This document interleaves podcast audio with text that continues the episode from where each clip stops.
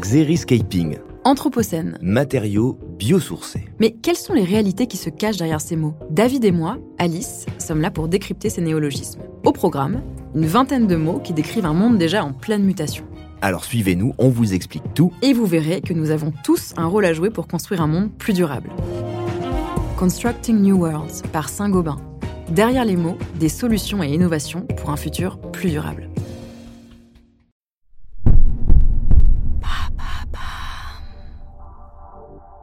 Bonjour, je m'appelle Alice Vacher et avec l'agence de podcast Bababam, nous avons décidé de lancer l'empreinte.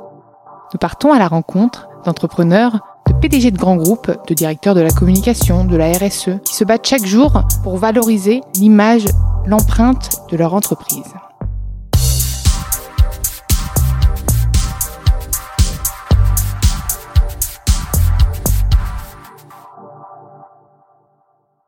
En raison de la crise sanitaire actuelle, cet épisode est enregistré en confinement et je vous prie de nous excuser pour les conditions sonores forcément un petit peu impactées. Bonne écoute. Dans ce nouvel épisode de l'empreinte, j'ai le plaisir d'accueillir Aurélie Deroux, la fondatrice de Cocotarium, le poulailler urbain. Coucou Aurélie, je suis ravie de t'accueillir, enfin de t'accueillir un peu à distance. C'était mon premier essai euh, du coup de l'enregistrement de l'empreinte confinée, euh, puisqu'on est aujourd'hui le 1er mai. D'ailleurs, euh, joyeux 1er mai. Et je suis ravie de t'avoir dans l'empreinte. Bah, bonjour Alice, merci beaucoup de m'accueillir, c'est moi qui suis ravie.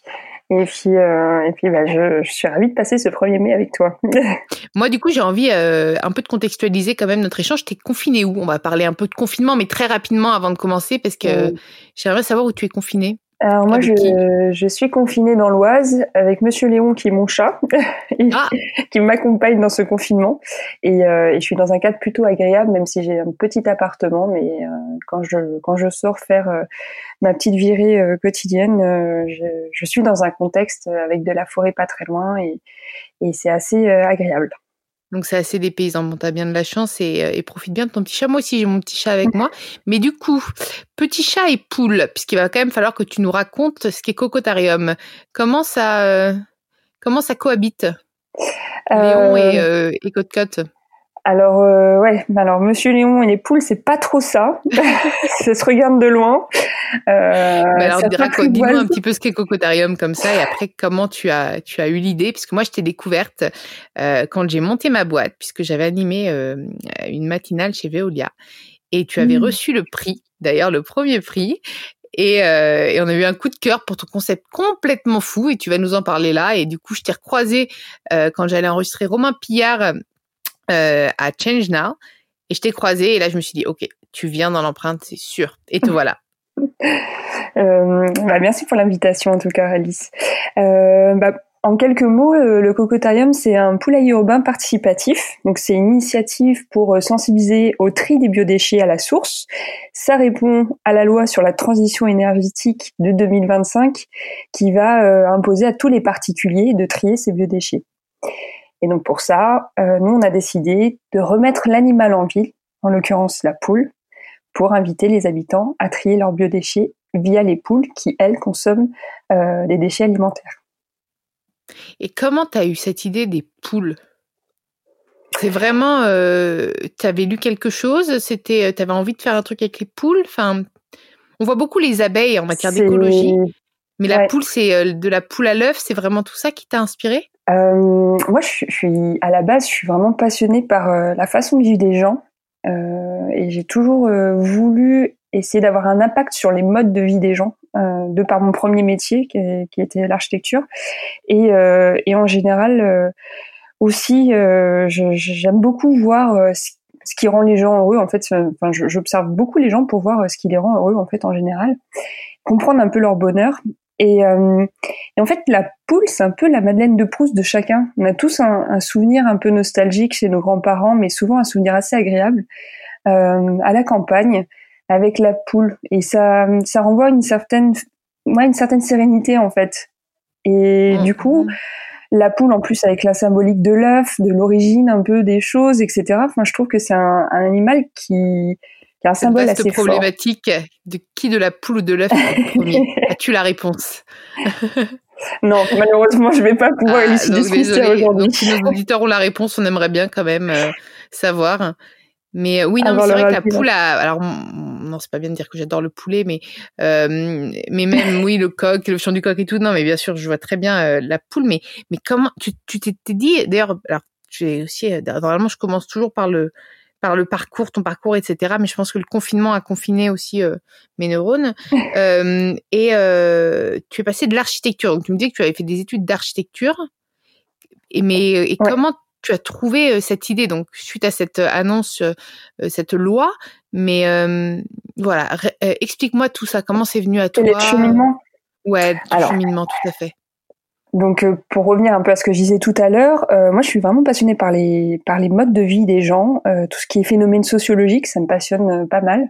Et j'ai fait des études d'architecture intérieure et design parce que j'adorais j'adorais comprendre comment les gens vivaient en fait. Et c'est pas du voyeurisme ou alors une forme de voyeurisme assez sain, mais j'aimais beaucoup rentrer dans l'intérieur des gens et voir leurs habitudes de vie, euh, voir. Euh, et en fait, on se rend compte qu'il y a beaucoup de conditionnements qui sont générés par l'espace dans lequel on vit.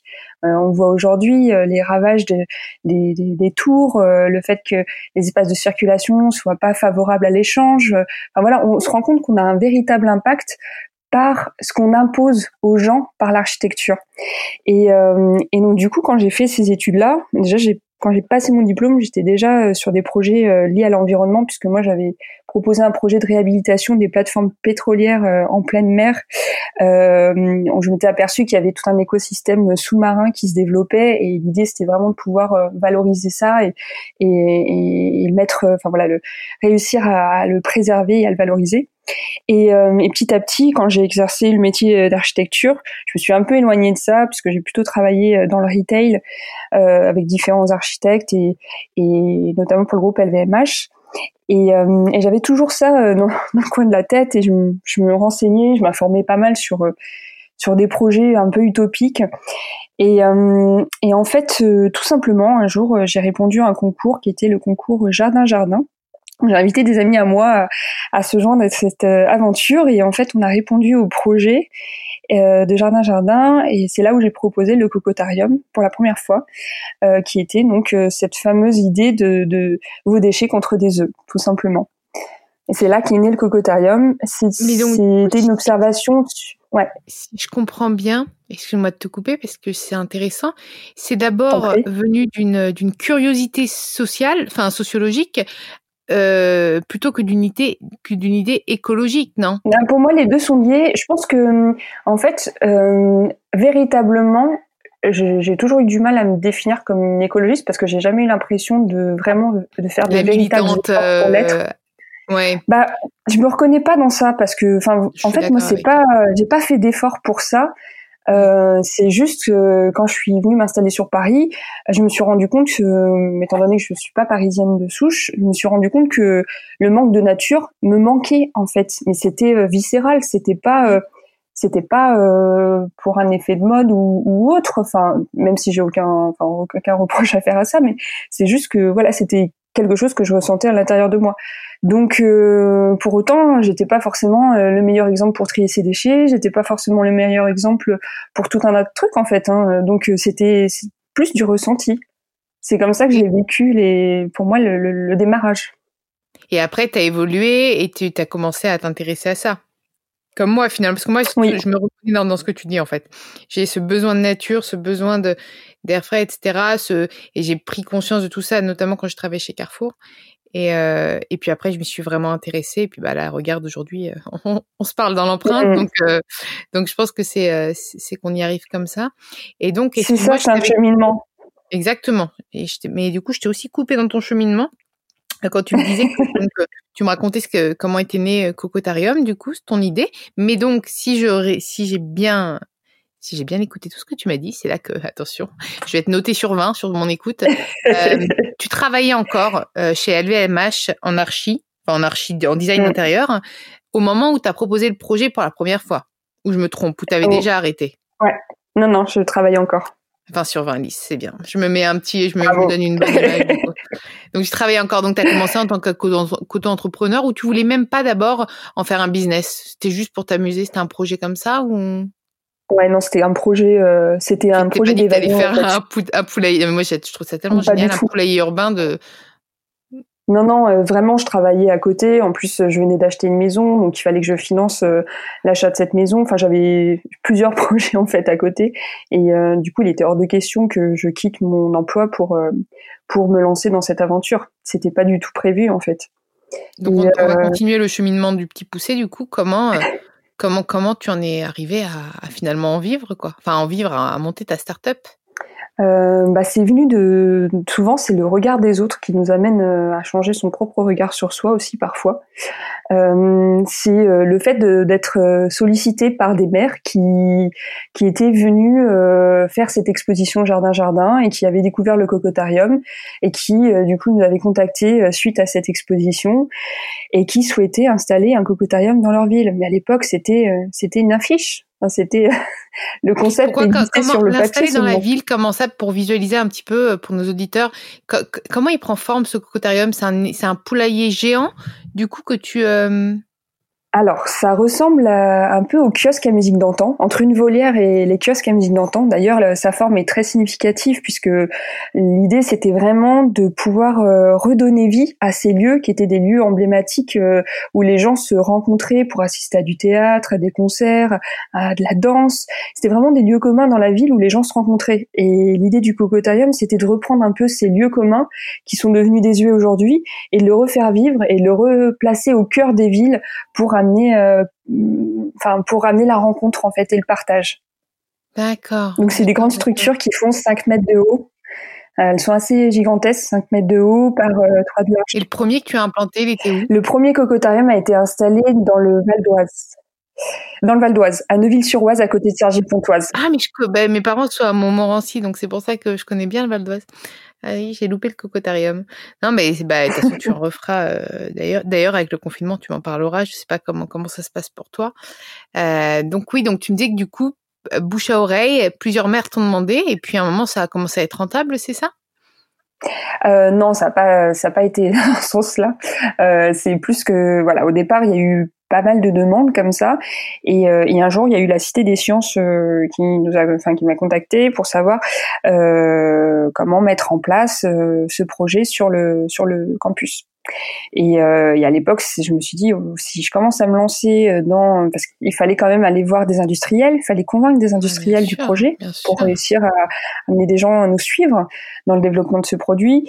Euh, il fallait euh, du coup faire appel à des artisans, mobiliser ces artisans, parce que pour faire un chiffrage sur ce type d'infrastructure, c'est payer des études, c'est donc il y avait beaucoup d'investissements à la base.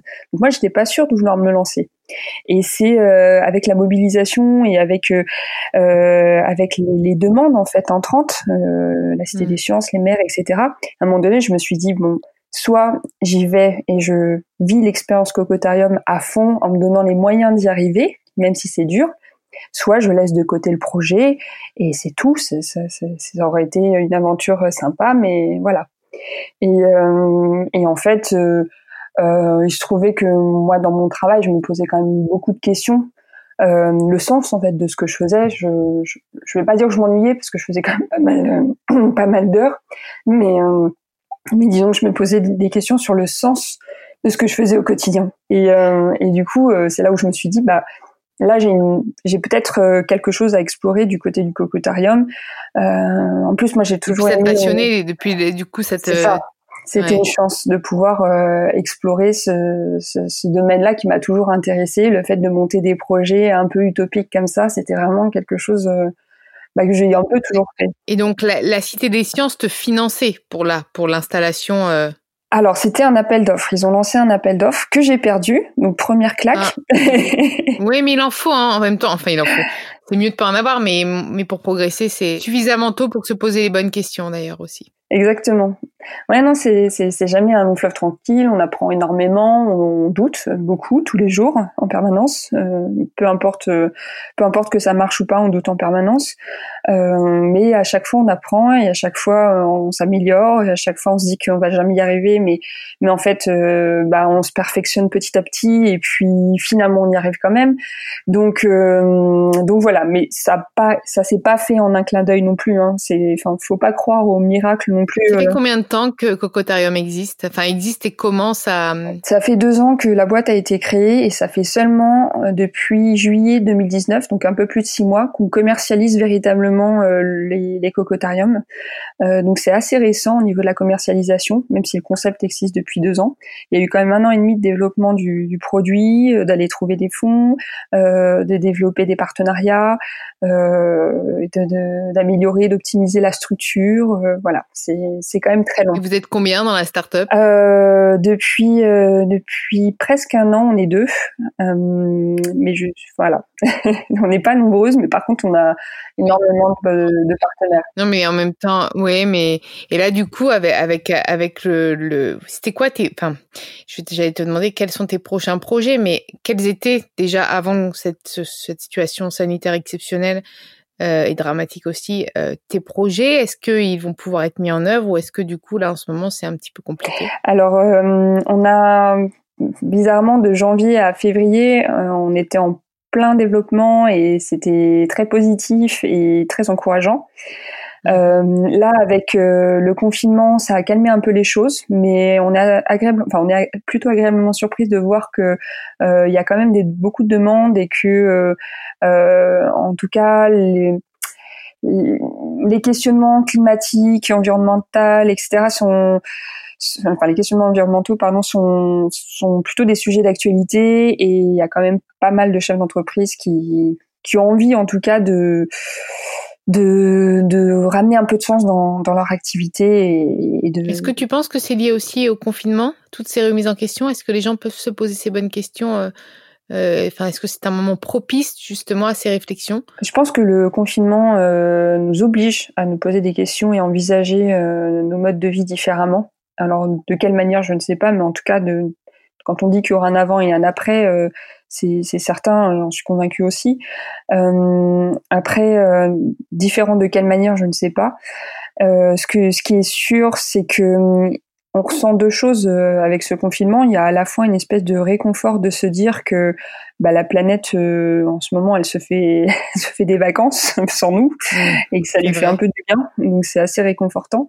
Et d'une autre manière, bah, il y a la crise économique qui, qui évidemment euh, touche bah, les plus fragiles et, et ça c'est une situation d'injustice qui est pas du tout confortable et pas du tout agréable à envisager.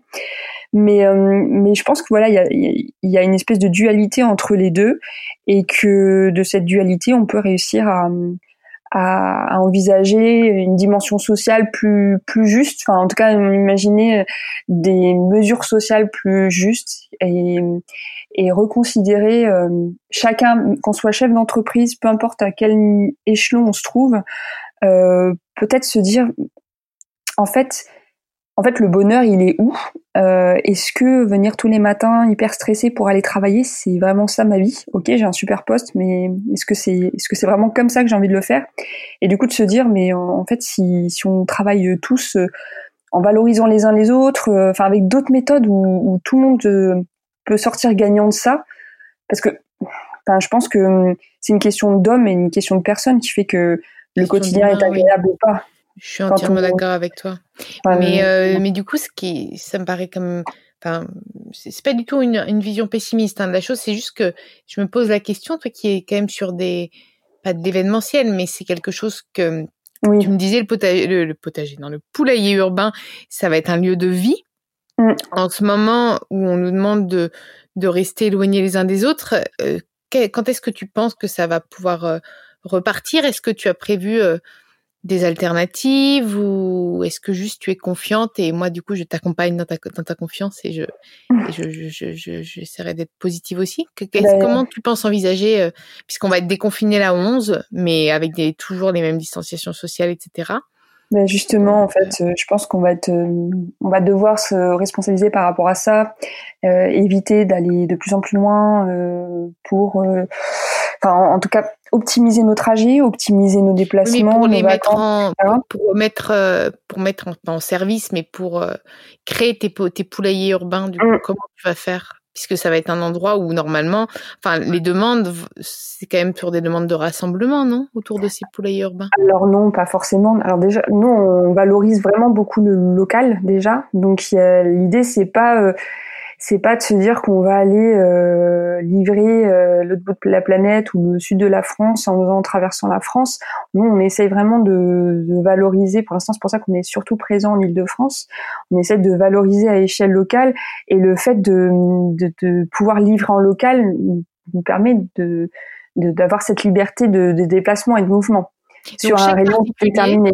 Sauf moi qui n'ai pas de jardin, mais si j'avais un jardin, je pourrais te commander un poulailler.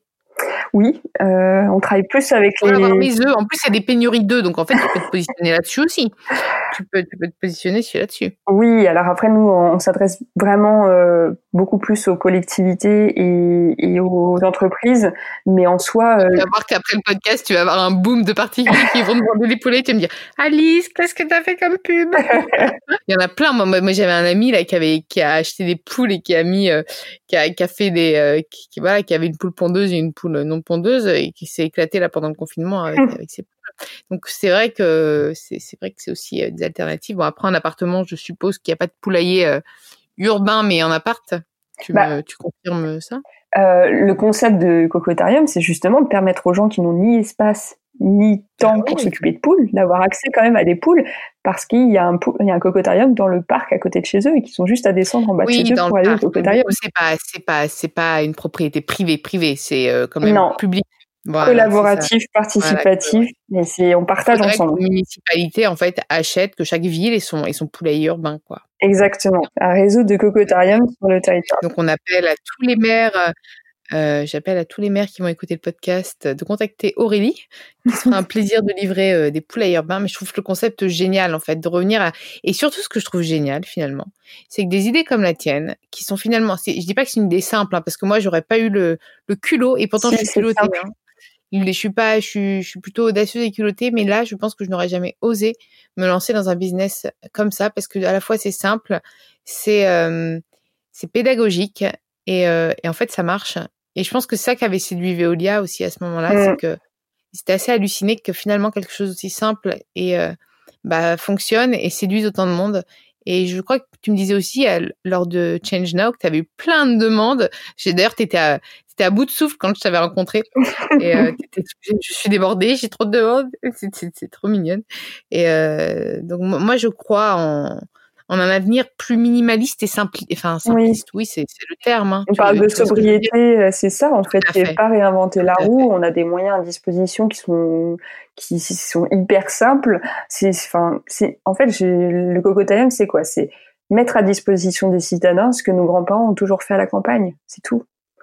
Hmm. C'est aussi simple que ça Et et du bon sens. si est-ce que tu as des choses à ajouter sur, euh, sur le cocotarium ou pas?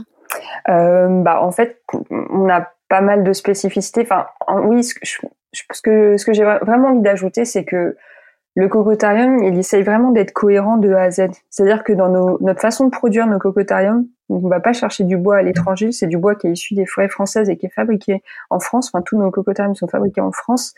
Euh, on pense à la recyclabilité du, et la fin de vie du, du produit. Euh, on fait travailler des structures en insertion. On essaye tant que autant que possible, euh, de, récupérer euh, euh, des poules issues de l'industrie agroalimentaire, de leur apporter une seconde vie.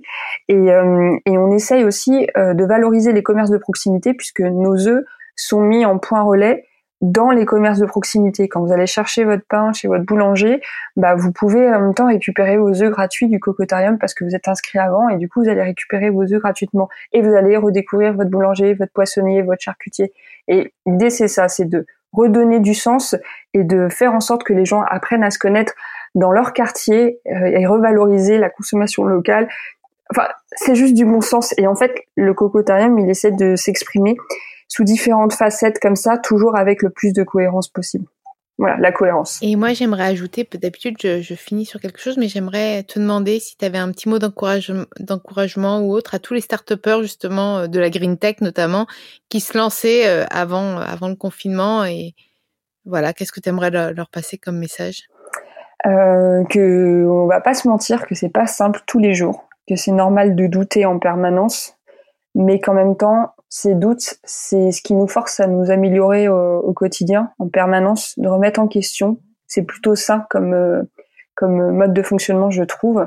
et que dès l'instant on veut faire des choses pour apporter du bien-être aux gens, pour améliorer son environnement, bah c'est enfin foncer parce que c'est enfin c'est beau et en, fait même si c'est dur le le bien-être qu'on peut ressentir en faisant du bien en fait euh, c'est ça franchement ça n'a pas de prix et c'est c'est déjà la première des récompenses qu'on se fait à soi-même bah, sur ces jolis mots, Aurélie, je vais, je vais te laisser euh, confiner en paix. Merci, beaucoup euh, d'être venue et, on partagera un, café où, où, je viendrai voir un de tes poulaillers euh, post-confinement avec grand plaisir. Ah, c'est vrai que normalement, j'ai le temps d'au moins d'échanger en, en réel et ça, ça me manque le contact humain quand même. Mmh. Euh, mais j'étais ravie d'échanger avec toi. Aussi, ça m'a fait très plaisir. Et merci à vous d'avoir écouté l'empreinte. Vous pouvez retrouver tous les épisodes sur Spotify, Deezer, Bababam et toutes les applications de podcast. Podinstall aussi qui a récemment été, euh, été mis en place. N'hésitez pas à liker, commenter et partager le podcast. Et proposez-moi des profils tout aussi inspirants qu'Aurélie. Je me ferai un plaisir de les accueillir dans l'empreinte.